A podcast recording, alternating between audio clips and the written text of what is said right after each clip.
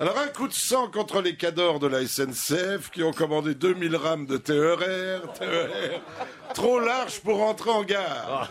C'est extraordinaire. Pire, elles sont trop larges aussi pour se croiser en race campagne. Alors résultat des courses, il va falloir raboter les quais. Pas un, pas deux, mais 1200 quais pour une facture totale de 50 millions d'euros.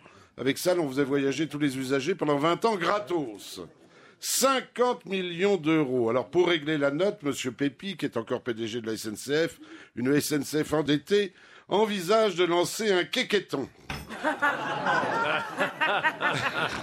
Cerise- sur le gâteau, on devrait apprendre demain que la SNCF aurait commandé des millions de tonnes de charbon pour alimenter ses locomotives à vapeur et embaucher des milliers de gardes-barrières pour manœuvrer les passages à niveau automatique.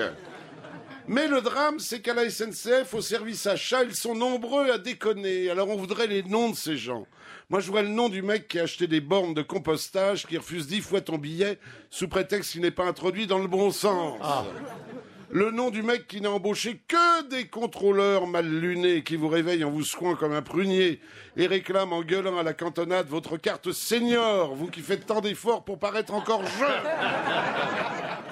Les mêmes qui, comme des malades, frappent à la porte des Wawa en vous demandant soit d'en sortir le pantalon sur les chevilles, soit de passer le billet sous la porte. Un billet que vous avez laissé dans votre veste trois voitures plus loin, toutes les autres toilettes du train étant comme ton intestin en dérangement. Mais pour rester au lieu, je veux aussi le nom du mec qui tasse les feuilles de PQ dans le distributeur. Oui, oui, oui. T'en tires une, c'est tout le paquet qui vient. Des feuilles si fines que t'as l'impression de faire le boulot à main nue. Des mains que tu tenteras de laver, je dis bien tenteras de laver, car alors que tu les as pleines de savon, tu t'aperçois toujours qu'il n'y a plus d'eau pour le rinçage. Le nom du mec qui place la voiture une en tête, vous obligeant de vous taper 3 km de quai, façon de dire ne prenez plus le train, allez-y à pied.